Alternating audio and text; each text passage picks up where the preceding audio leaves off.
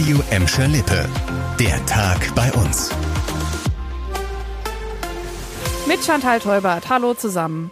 Seit heute Vormittag ist klar, der millionenschwere Rathausneubau in Bottrop ist geplatzt. Eine Untersuchung der Stadtverwaltung hat ergeben, die Stadt kann das Projekt finanziell gar nicht stemmen. Zum einen wegen gestiegener Kosten und der Haushaltslage, die ja gerade auch alles andere als entspannt ist.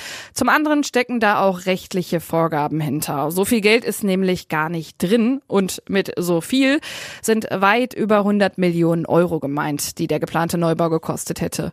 Die Lage in Bottrop Bottrop ist ja wegen der Rathaussituation schon länger angespannt. Eine Bürgerinitiative hatte beispielsweise in der letzten Zeit immer mehr Druck gegen die Neubaupläne gemacht. Allerdings, so richtig weiter sind wir jetzt immer noch nicht. Es hilft ja alles nichts. Ersatz für mehrere Verwaltungsgebäude, in denen einiges im Argen ist, muss ja trotzdem her. Und heute hat die Stadt Bottrop darüber informiert, wie es jetzt weitergehen soll. Und laut Bottrops Oberbürgermeister Bernd Tischler sind die Baukosten im Zuge des Ukraine-Kriegs explodiert. Und deswegen haben wir im äh, letzten Jahr auch schon diese neuen Untersuchungen in Auftrag gegeben. Die Ergebnisse sind im Juni äh, hier dem Hauptausschuss vorgestellt worden. Und da habe ich gesagt, nach der Sommerpause werden wir eine gut überlegte und gut begründete Entscheidung der Politik vorlegen. Und dieser Zeitpunkt ist jetzt gekommen. Und jetzt sucht die Stadt nach Alternativen, unter anderem die Nutzung von leerstehenden Gebäuden in der Bottroper Innenstadt. Ja, und ordentlich diskutiert wird aktuell auch in Gladbeck. Zur geplanten Großunterkunft für Geflüchtete im Hotel Van der Falk hat die Politik in Gladbeck diese Woche direkt zwei Sitzungen auf dem Zettel, in denen die Pläne des Landes Thema sind. Alex Bolter aus der Redaktion.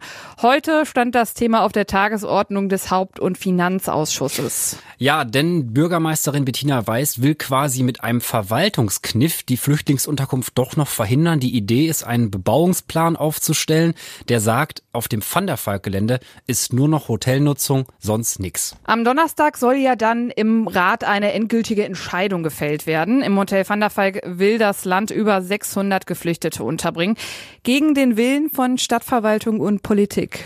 Eine Befürchtung ist, dass die Flüchtlinge da viel zu isoliert untergebracht werden, weil ist schon ziemlich weit weg von der Innenstadt.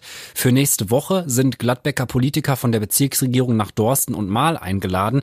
Da gibt es nämlich schon Landesunternehmen Unterkünfte für Geflüchtete. Wir sind gespannt, wie sich das Ganze entwickelt. Heute können wir den sonnigen Feierabend noch so richtig schön ausnutzen. Zum Beispiel auf dem Schützenfest in Kirchhellen. Da ist gerade ja Endspurt angesagt, auch wenn es da montags vermutlich weniger wild abläuft als am Wochenende.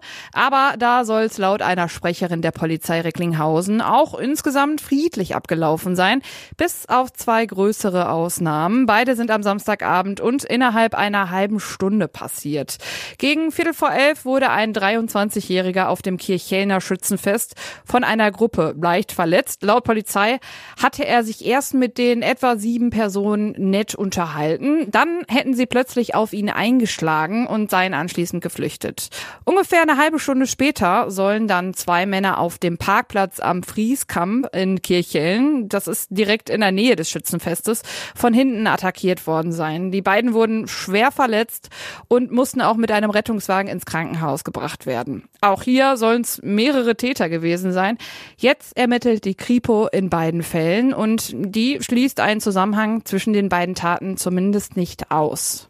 Das war der Tag bei uns im Radio und als Podcast. Aktuelle Nachrichten aus Gladbeck, Bottrop und Gelsenkirchen findet ihr jederzeit auf radio und in unserer App.